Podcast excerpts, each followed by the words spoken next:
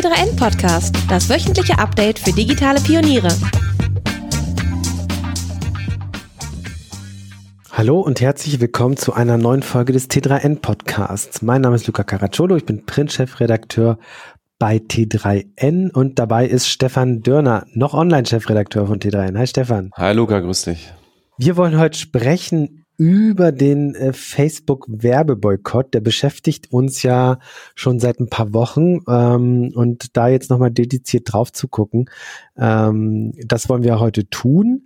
Seit ein paar Wochen haben ja äh, namhafte Unternehmen wie etwa Honda, Starbucks aus Deutschland, Adidas, VW, SAP, aber auch so Brands wie Coca-Cola ähm, angekündigt, dass sie in diesem Monat, also im Juli, keine Werbung auf Facebook schalten wollen. So, ähm, das Motto ist Stop Hate for Profit.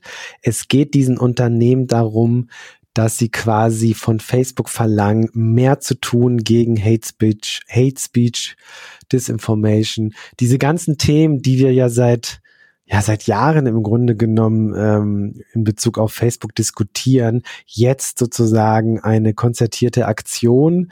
Ähm, Stefan, wie blickst du da drauf? Das kommt ja jetzt wie soll ich sagen, vielleicht schon ein bisschen überraschend. Auf der anderen Seite ähm, haben wir die Corona-Pandemie, die vielleicht auch ein Stück weit zu dieser Entscheidung beigetragen haben. Unternehmen wollen sowieso sparen äh, und dann passt ja vielleicht auch so eine Aktion ganz gut ins Bild. Wie schaust du da drauf? Ja, diese, diese Kampagne hat natürlich sehr, sehr viele verschiedene Ebenen und äh, was mich persönlich tatsächlich überrascht, ist, dass viele Unternehmen hier so klar politisch Positionen beziehen, weil das ist ja generell immer ein Risiko für Unternehmen. Und ich habe das Gefühl, dass hier so ein bisschen ähm, die, die Stimmung so weit gekippt ist, dass ein Großteil Unternehmen äh, zum Entschluss gekommen ist, dass das äh, Image-Risiko größer ist, wenn sie sich nicht dazu positionieren, als wenn sie sich dazu positionieren. Und das ist ja schon eine neue Entwicklung. Also traditionell ist es ja so, dass große Marken, große Konsumerunternehmen sich eher politisch zurückhalten mit Äußerungen äh, in jeglicher Hinsicht. Ähm, es sei denn, es geht um Dinge, die so einen ganz breiten Konsens bilden. Also wenn es darum geht, irgendwie Rechtsradikalismus abzulehnen oder so Rassismus abzulehnen, da gab es immer wieder Statements. Aber das geht ja schon ein bisschen weiter. Ähm, es ist ja auch gar nicht so einfach zu definieren, was ist eigentlich Hate Speech. Es gibt sicherlich einen ziemlich breiten Konsens in der Gesellschaft darüber, dass ähm, bestimmte Äußerungen auf sozialen Medien äh, moderiert und gelöscht werden sollten. Also alles, was in Richtung Gewalt, Aufforderungen und Straftaten geht. Aber was das genau ist und wo da die Grenzen, die Linien verlaufen, ähm, darüber gibt es ganz bestimmt gar keinen Konsens. Und es ist auch für mich zumindest nicht so ganz klar, ähm, welche Vorstellungen jetzt diese Unternehmen diesen Boykott unterstützen, ähm, davon haben, wie Facebook genau moderieren sollte. Denn es ist ja nicht so, dass Facebook gar nicht moderiert. Mhm. Ähm, ja. Ja, wir können uns ja mal angucken, was konkret die Forderungen sind. Ähm, der äh, Patagonia Europachef äh, im Interview mit der Süddeutschen Zeitung hat das mal konkretisiert. Ähm, und der fordert drei Sachen und dann kann man sich genau angucken, wie das eigentlich umzusetzen ist. Also er sagt, wir wollen Regeländerung, was Radikalisierung, Hate Speech, Disinformation und Klimaleugnung angeht. Dabei verweist er auf die Seite changetheterms.org. Ähm, da gibt es gute Vorschläge. Zweitens, Facebook muss darauf achten, dass politische Werbung korrekt und sauber läuft. Drittens, Facebook soll sich nicht von tatsächlich oder soll sich von tatsächlich unabhängigen Stellen beaufsichtigen lassen. Das sind ja, wenn man so draufblickt, sind das ja sehr, also schon klar formuliert, aber natürlich insgesamt sehr fast schon generische Forderung. Also, dass äh, Facebook etwas gegen Radikalisierung und Hate Speech tun soll. Ähm, das fordern ja nicht erst diese Unternehmen, sondern seit vielen Jahren ja auch Aktivisten, die Politik. Ähm, und jetzt ist quasi auch ähm, die Wirtschaft auf den Zug aufgesprungen. Oder wie, wie blickst du da drauf?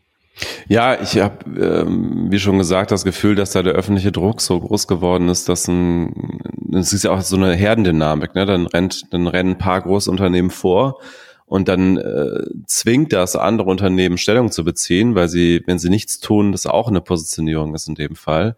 Und dann äh, entsteht so eine Herdendynamik, dass sie dann irgendwie alle, oder nicht, es sind ja nicht alle Unternehmen, aber schon sehr, sehr viele namhafte Unternehmen dann das Gefühl haben, ähm, es ist äh, sinnvoll, sich dem anzuschließen äh, aufgrund des öffentlichen Drucks. Aber was es am Ende bedeutet, das ist, das ist ja unklar. Und ich, ich kann mir durchaus vorstellen, dass das Ganze so laufen wird, dass jetzt die Unternehmen für diesen Monat ihre Werbeausgaben zurückstellen. Auch da gibt es natürlich, wie wir gesehen haben, ähm, wieder Grautöne. Also Beispiel Henkel äh, hat dann auch groß angekündigt, dass sie keine Facebook-Werbung mehr schalten werden. Ähm, dann hat das ein äh, Kollege äh, von Business Insider, war das, nee, wer war das mal? Andreas Riegmann, glaube ich, von der Bild, hat das, glaube ich, entdeckt, dass sie dann doch ähm, äh, Werbung geschaltet haben in Deutschland. Und dann hat Henkel gesagt, das galt nur für die USA, unsere Ankündigung. Also auch daran sieht man wieder, das ist ähm, alles ein bisschen differenzierter am Ende, als es dann so erstmal klingt. Mhm. Und ich kann mir gut vorstellen, dass es jetzt einfach einen Monat zurückgestellt wird, diese Werbeausgaben. Ich meine, wie du schon gesagt hast, momentan ist sowieso die Sparmaßnahmenzeit und dass dann still und heimlich dann doch wieder geschaltet mhm. wird und das Ganze ja. so ein bisschen äh, im Sande verläuft. Äh, zumal es ja auch einfach nicht diesen Punkt gibt, an dem jetzt man klar sagen kann, jetzt ist Facebook den Forderungen, äh, Forderungen gefolgt. Denn äh, diese Forderungen stehen ja schon sehr lange im Raum und schon sehr lange sagt Facebook ja auch, wir müssen etwas tun und wir tun etwas. Ähm, aber was genau, das ist dann eben, das sind am Ende Millionen Einzelfälle. Ne? Also Millionen Fälle, in denen immer die Moderatoren von Facebook, die in der Regel auch nicht von Facebook selbst angestellt sind, sondern von Firmen, das ist ja hier in Deutschland beispielsweise eine Bertelsmann-Tochter in Berlin, die hier diese Moderation durchführt. Und das sind am Ende Millionen einzelne Entscheidungen von einzelnen Menschen. Und da können sich natürlich die Richtlinien ändern.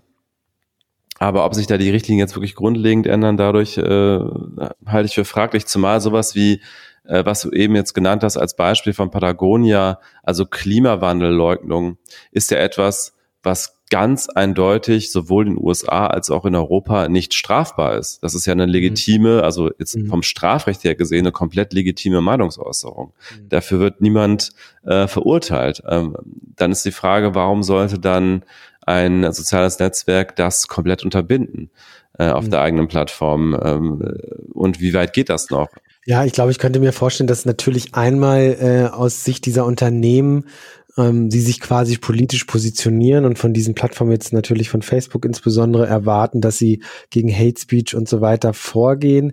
Natürlich haben sie ein Interesse daran, ähm, in einem Werbeumfeld zu werben, was eben all das äh, möglichst nicht hat. Und im Fall von Patagonia war das, äh, denke ich mal, weil das ja nun mal eine Tracking äh, Marke ist, die ja auch viele äh, Naturschutzprojekte finanziert, äh, ist sowas wie Klimaleugnung natürlich etwas, womit sie oder ein Werbeumfeld, wo sie nicht nicht werben wollen. Dann müssten sie sich aber natürlich fragen, ist Facebook vielleicht der richtige Werbeort für so eine Marke, ne? Genau, also dann, also wenn jemand Brand Safety will, wie das ja in, äh, im Marketingkreisen heißt, dann muss äh, dieses Unternehmen in ein Brand Safety Umfeld und das kann nur eine Medienmarke sein und das mhm. ist niemals Facebook.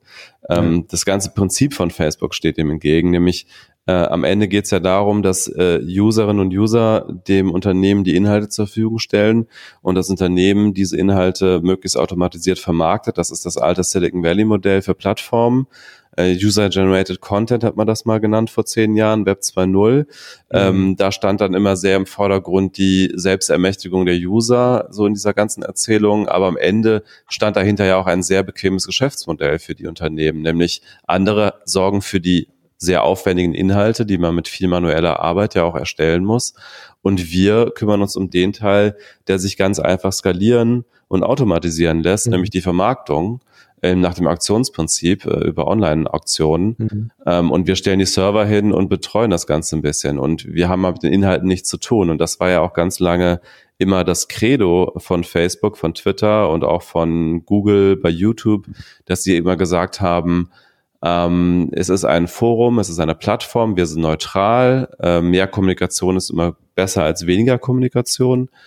Und wir lassen das alles zu und bringen die Leute zusammen und am Ende ähm, entsteht da toller Inhalt für den Usern und wir kümmern uns um die Vermarktung. Und mhm. von, von diesem Credo sind sie etwas abgerückt oder mussten auch etwas abrücken durch den öffentlichen Druck, mhm. weil das ja auch ähm, nicht nur jetzt ähm, klassischem Hate Speech äh, Tür und Tor geöffnet hat, sondern auch äh, Propaganda. Also man hat ja gesehen äh, in der US-Präsidentschaftswahl 2016, wie dann Russland mit zahlreichen Tarnfirmen äh, Werbebuchungen im, im großen Stil äh, äh, durchgeführt hat bei Facebook und bei Twitter, äh, wo es ja einfach nur darum ging, auch ähm, solche Inhalte zu verbreiten, die die Gesellschaft spalten. Da ging es gar nicht mehr nur darum, jetzt Inhalte zu verbreiten, die Trump unterstützen, weil Trump natürlich der Kandidat war, der aus russischer Sicht der, der ähm, die, bessere Wahl war sozusagen geostrategisch, äh, sondern es ging ja auch darum, äh, sowohl linksradikale als auch rechtsradikale Inhalte als auch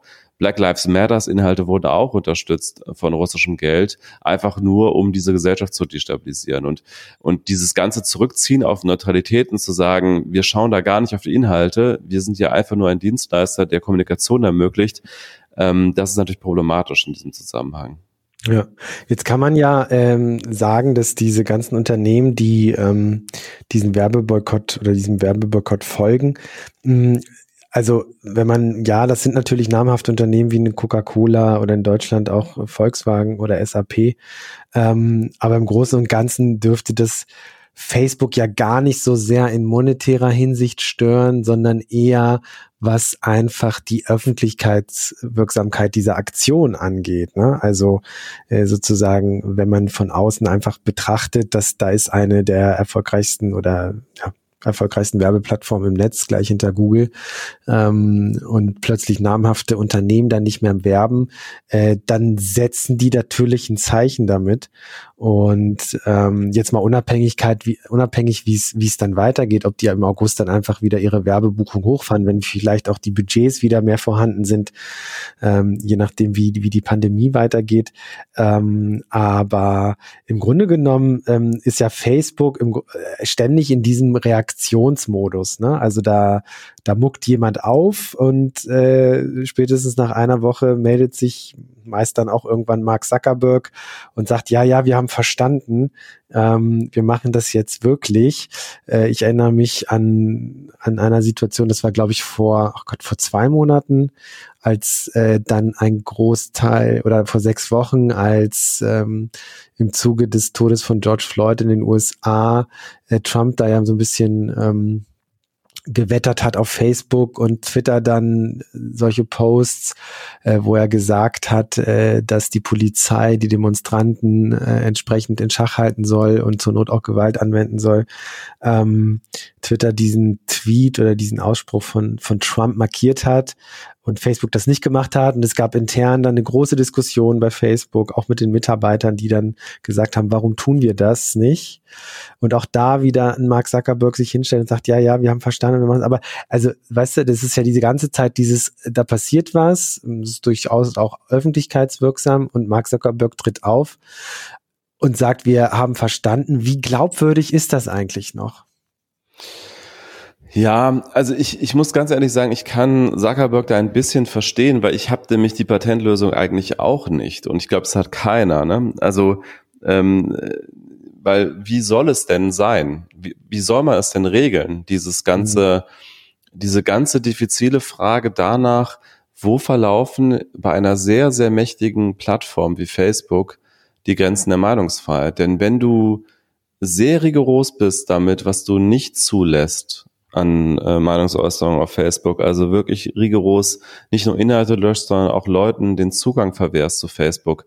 Dann greifst du in dieser sehr stark vom digitalen Dialog geprägten Gesellschaft, wo ja ganz viele sehr wichtige, für die Demokratie wichtige Öffentlichkeit im digitalen Raum stattfindet, greifst du schon sehr stark in Bürgerrechte ein, aus meiner Sicht.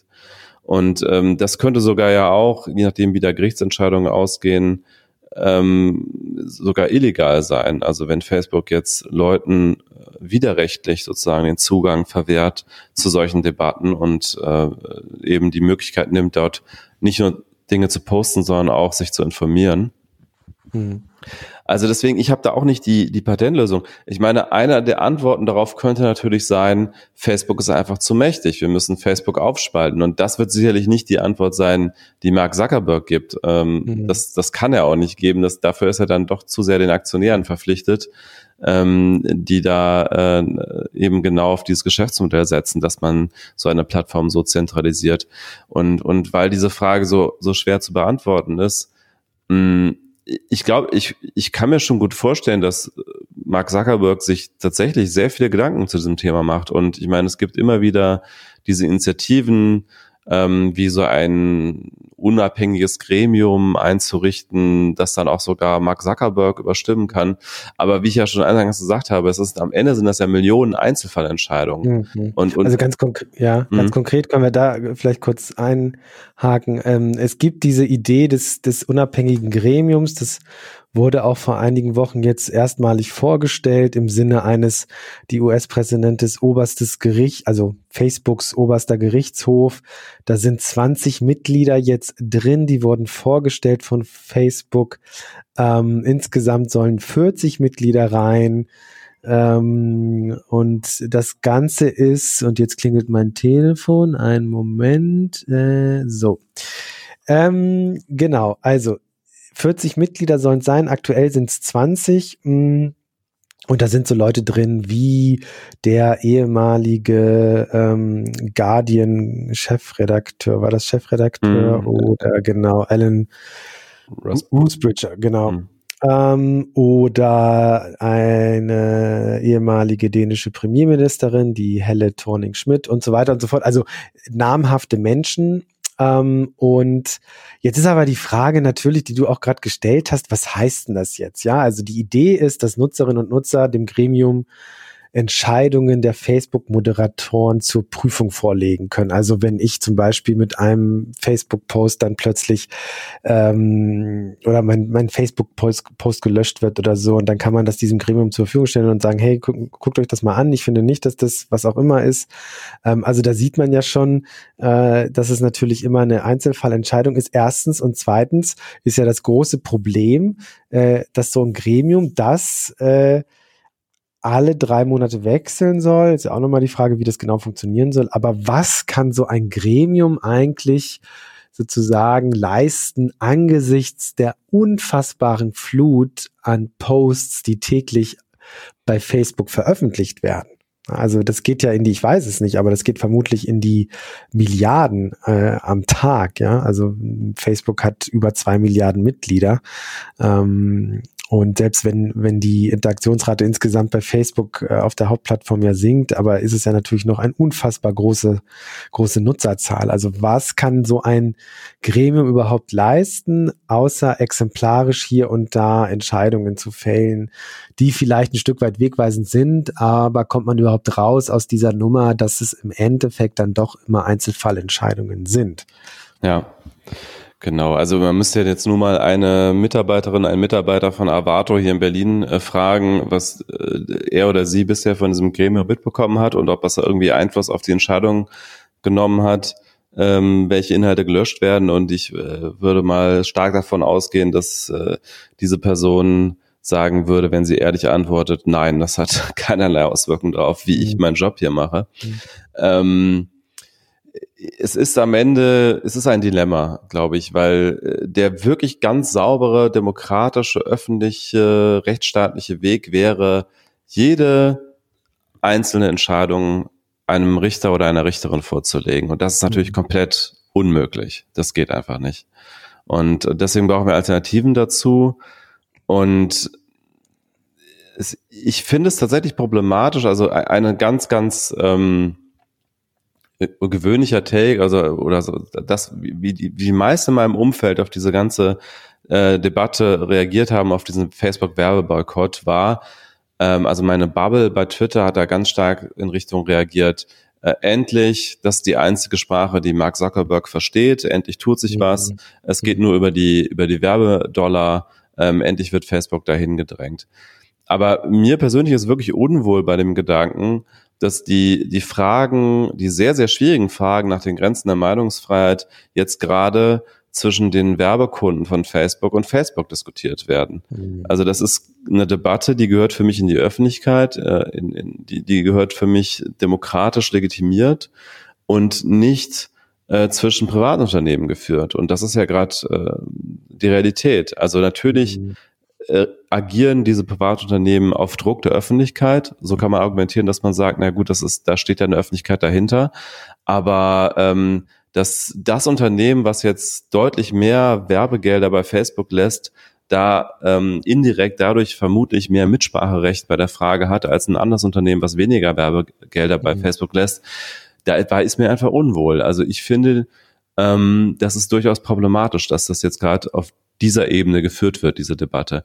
Aber wie ich auch schon sagte, eine richtige Alternative ist mir leider auch echt immer noch nicht eingefallen. Und ich habe auch noch von keinem so, so irgendwas sehr ähm, durchdachtes mhm. und, und irgendwie komplett Schlüssiges gehört zu dem Thema. Mhm. Ja, ähm, was ich halt oft höre, ist, naja, da müssen Experten sich mal zusammensetzen und grundsätzlich überlegen, wie man Plattform reguliert. Ja. und äh, und ähm, aber also, also so richtig rein traut sich da ja niemand, weil äh, am Ende ist es eine Quadratur des Kreises, ne? Also wie willst du eine so, so eine Plattform mit so einer unfassbaren Zahl an Nutzern und Posts und, und Fotos und Videos, die täglich online gehen, äh, vernünftig regulieren. Also selbst wenn du denn wüsstest, wie du es machst, ist ja die Frage der Machbarkeit, der Umsetzung auch nochmal überhaupt nicht beantwortet. Also die große Antwort, die ja Facebook äh, lange gegeben hat, ist, na ja, bald wird künstliche Intelligenz so weit sein, dass sie menschliche Sprache so gut versteht, dass ein Großteil der Moderation dann äh, automatisiert abläuft. Ich glaube, da hat sich Facebook einfach auch völlig äh, vertan oder das wird so nicht sein. Das ist eher so ein Halsversprechen, was auf absehbare Zeit nicht umsetzbar ist. Also insofern sehe ich zwei Sachen. Keiner weiß, wie man diese Plattform reguliert und selbst wenn man es wüsste, könnte man es nicht umsetzen. Ja, also diese Antwort, wir machen das alles irgendwann mit KI, wir müssen dann nur eine KI anleiten, die durch Menschen lernt und irgendwann können wir das alles wieder automatisieren. Das ist halt so diese typische Silicon Valley Brille Antwort, die sich ja aber, kann man schon sagen, in den letzten Jahren als kompletter Fehlschlag ähm, erwiesen hat. Also ich glaube, äh, sowas wie ähm, komplett autonom zu fahren ist schon eine sehr hohe Herausforderung für eine KI, aber immer noch irgendwie auf dem Horizont vielleicht erkennbar, wo wie der Weg dahin führen kann. Aber dass eine KI soweit ist, sowas zu erkennen wie Satire, Ironie, die verschiedensten sehr, sehr diffizilen Graubereiche in der Frage, was genau ist ein Aufruf zu einer Straftat, was genau ist Rassismus und so weiter. Ähm, äh, ich glaube nicht, dass eine KI in, in diesen extrem ambivalenten Bedeutungsumfeldern irgendwie in absehbarer Zeit äh, gegenüber Menschen bestehen kann. Und ich meine, selbst Menschen tun sich immer noch sehr schwer damit, in bestimmten mhm. Kontexten sowas wie Ironie zu erkennen. Ich glaube, bis da eine KI ist, ähm, das werden wir nicht mehr erleben. Ja, also es gibt keine, es gibt keine richtige Lösung. Und dann ist natürlich ein Stück weit äh, verständlich, dass dann die Argumentation oftmals in die Richtung geht, naja, dann muss Facebook halt zerschlagen werden. Ja, also dann darf es sowas wie Facebook in der Art auch nicht geben, dass es eine globale äh, Kommunikationsform, äh, Kommunikationsplattform gibt, die äh, in privaten Händen ist. Ähm, aber auch da gesagt, also so einfach kann es dann am Ende ja auch nicht sein zu sagen, ja, dann, dann müssen wir Facebook halt abschalten. Ja, ist für mich auch nicht die Antwort auf jeden Fall. Ich meine, das wäre ja auch einfach dann die absolute Radikallösung und letztlich der, der größte mögliche Eingriff in die Meinungsfreiheit, einfach die ganze Plattform abzuschalten. Mhm. Ähm, ja, äh, aber ich wie gesagt. Ja, mhm. ich könnte mir vorstellen, dass ich ähm, dass sich das Problem ein Stück weit vielleicht sogar von selber löst, äh, weil wir ja gesehen haben, wie schnell Plattformen auch wieder untergehen können. Und äh, wer weiß, also ich meine, dass die Interaktionsrate bei Facebook schon, schon sinkt. Ähm, also man sieht ja schon eine Entwicklung dahin, dass Facebook weniger genutzt wird von, von der jungen Generation eigentlich gar nicht mehr. Ähm, die haben ganz andere äh, Plattformen für sich entdeckt. Ähm, vielleicht erübrigt sich das Problem von alleine, Äh, weiß nicht, wie, wie blickst du da drauf? Hm, ich glaube, es verlagert sich eher. Also es stimmt schon, dass natürlich Facebook mal eine insgesamt dominantere Plattform für Meinungsaustausch war, als es heute ist. Und es ist ein bisschen differenzierter geworden. Also TikTok ist mit dazugekommen, Snapchat ist immer noch da, auch wenn es tatsächlich eine eher kleine Nische ist. Twitter ist als eine kleinere Nische mit dabei. Ähm, aber Instagram und WhatsApp sind zwei weitere sehr, sehr, immer noch sehr relevante Plattformen, die mhm. äh, unter Facebooks Kontrolle sind. Und selbst wenn man jetzt sagt, ja, Facebook spielt jetzt äh, nur noch eine geringe Rolle, irgendwelche Plattformen werden immer zentral sein für die Kommunikation zwischen Menschen. Ne? Sei es jetzt WhatsApp, sei es Telegram, sei es TikTok oder was auch immer. Es wird immer zentrale Plattformen geben, äh, einfach weil es aus Netzwerkeffekten äh, heraus effizient ist äh, zentrale Plattformen zu nutzen und nicht irgendwie mhm. alles in kleinste Communities aufzuspalten.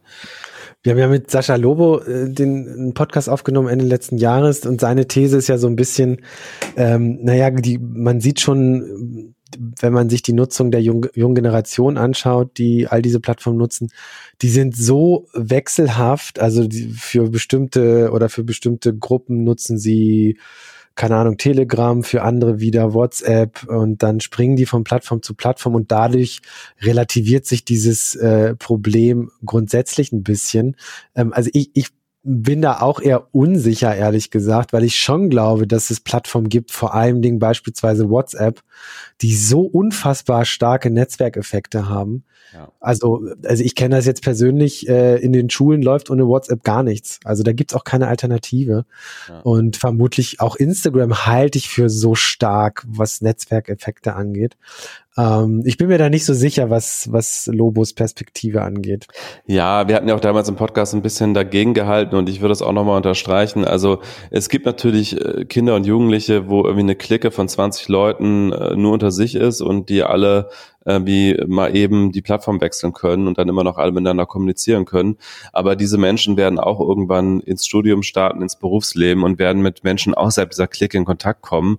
Und spätestens dann sind Netzwerkeffekte eben ganz, ganz, ganz stark. Und wenn man halt in einem äh, Job ist und alle Kolleginnen und Kollegen nutzen WhatsApp und nutzen WhatsApp eben auch, um mal eben sich äh, zum Mittagessen zu verabreden oder was auch immer, dann werden die auch diese Plattform mitnutzen. Also es, äh, es spricht nichts dagegen, dass sie in ihrer Clique dann immer noch auf irgendeiner kleinen Exotenplattform unterwegs sind. Aber es wird immer wieder diese zentralen Plattformen werden sich meiner Meinung nach immer wieder durchsetzen. Mhm ähm, in bestimmten Gesellschaften. Es ist ja auch geografisch jetzt nicht so, dass wir auf der ganzen Welt Facebook und WhatsApp haben. Wir haben ja Line in, in Japan zum Beispiel oder ähm, WeChat in China, wobei China ja auch nochmal aus verschiedensten Gründen ein ganz eigener Markt ist.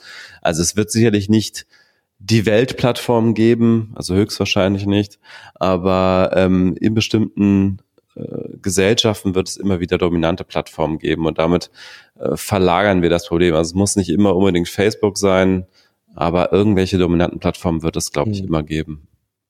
Äh, ein Punkt habe ich noch, und zwar, das wollte ich vorhin schon ansprechen, ähm, und zwar, äh, wenn man sich jetzt, auch wenn sie schwer zu vergleichen sind, aber machen wir es mal, Twitter und Facebook jetzt anguckt, speziell auch in dem Fall der Unruhen in, in den USA nach dem Mord an George Floyd. Und ähm, man sieht da zwei sehr unterschiedliche Persönlichkeiten. Also ein Jack Dorsey, Twitter-CEO, der da ganz anders agiert hat auch und beispielsweise diesen Tweet von Trump äh, markiert, also er hat es ja natürlich nicht persönlich gemacht, aber markieren lassen und Facebook sich geweigert hat. Ähm, du hast dich ein bisschen mit Jack Dorsey auch auseinandergesetzt, hast ein äh, Porträt geschrieben, mhm. was man auf t3n.de lesen kann. Äh, was glaubst du, welchen Einfluss hat denn so eine, so eine Führungspersönlichkeit auf den Charakter einer Plattform? Schon einen sehr entscheidenden, wie ja äh, bei den meisten Silicon Valley Konzerne die CEOs und, und Gründer, äh, in dem Fall mal nicht gegendert, weil das sind fast nur Männer, ähm, schon immer, immer sehr, sehr viel Einfluss darauf haben, wie diese Unternehmen agieren. Aber man merkt ja auch dort, also unter anderem bei, bei Facebook, ähm, dass da auch sehr viel Widerstand unter Mitarbeiterinnen und Mitarbeitern gibt. Und das, ich glaube, das ist auch einer der Hauptprobleme dieser Unternehmen, ähm, dass solche Entscheidungen auch nicht mehr so einfach akzeptiert werden. Also es, es gab da intern bei Facebook ja tatsächlich sehr viel Kritik an Mark Zuckerberg. Ähm, Und äh, es gibt einen War of Talents und der ist sehr, sehr entscheidend bei der Frage, welche der Plattformen bleiben relevant und welche ähm, können technologisch mithalten. Und wenn, wenn sich da, also da kann, glaube ich, schon auch die Stimmung äh, schnell kippen und wenn dann äh, größere Teile von qualifizierten Mitarbeitern die Unternehmen verlassen, ähm, dann, dann wird er wahrscheinlich auch schnell eingelenkt. Aber auch da äh, verstehe ich, dass es da nicht den, den Königsweg gibt, weil ähm, äh, wenn, wenn du in die eine Richtung schwenkst, dann werden wieder andere unzufrieden sein. Also dieselbe Debatte, die wir in der Gesellschaft führen, die wird bei Facebook und bei Google und bei Twitter sicherlich auch intern mhm. geführt. Ja. Und man kann nicht alle zufriedenstellen mit den Entscheidungen. Ja. Wobei es schon ein ganz schönes Zeichen war von Twitter sozusagen, nicht vor, vor Trump zu kuschen und zu sagen, das ist äh, dieser Tweet ist, ich weiß gar nicht, warum der dann, der wurde ja nur markiert, der wurde nicht gelöscht, ne, sondern. Es gab Tweets, die gelöscht wurden, aber das waren alles Urheberrechtsverstöße, genau. genau. Also da muss ja Twitter dann auch äh, rein gesetzlich nee, genau, handeln. Da wurde, da hat er ja, da hat Twitter ja Trumps Tweet markiert, weil er, ich glaube, zu Gewalt aufruft. Irgendwie sowas war das. Mm, der erste Fall war ein Tweet, in dem Trump suggeriert hat, dass im Fall von Briefwahl ähm, äh, Wahlbetrug zu befürchten ja. ist. Ja. Ähm, woraufhin Twitter diesen Tweet markiert hat äh, mit dem mit der Bemerkung, dass es keine Hinweise darauf gibt, dass äh, Briefwahl ähm, den Wahlbetrug fördert. Mhm.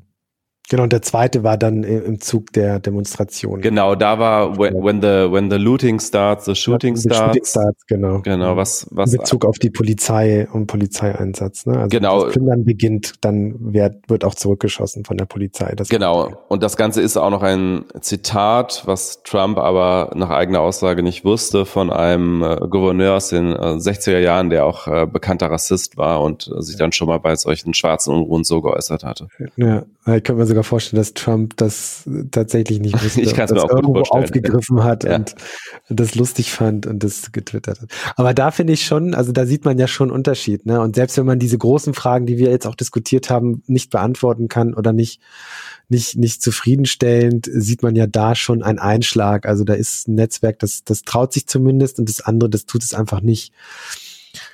Ja, wobei ja auch, auch Twitter wird ja äh, teilweise auch dann dafür kritisiert, dass diese Tweets nur markiert werden und ja. nicht gelöscht werden, weil es könnte ja durchaus sein, dass einige dieser Tweets tatsächlich gelöscht würden, wenn es mhm. sich nicht um den US-Präsidenten handeln mhm. würde, ja. weil sie gegen die Nutzungsrichtlinien verstoßen würden. Mhm. Äh, ich meine, es gab ja auch schon vor Jahren äh, zum Beispiel einen Tweet, in dem äh, Donald Trump Nordkorea mit nuklearer Vernichtung gedroht hat. Also das würde äh, also wenn man jetzt ganz nach dem, Buchsta nach dem Buchstaben getreu die Twitter-Richtlinien durchliest, äh, dann ja. ist äh, die Aufforderung oder die Drohung mit Gewalt dort nicht äh, erlaubt. Aber natürlich, ich verstehe Twitter auch da, dass sie sagen, das hat eine gesamtgesellschaftliche Relevanz, dass sich Menschen mhm. darüber informieren können auf der ganzen Welt, mhm. was der US-Präsident denkt. Mhm. Und da können wir nicht unsere normalen Richtlinien anwenden. Mhm.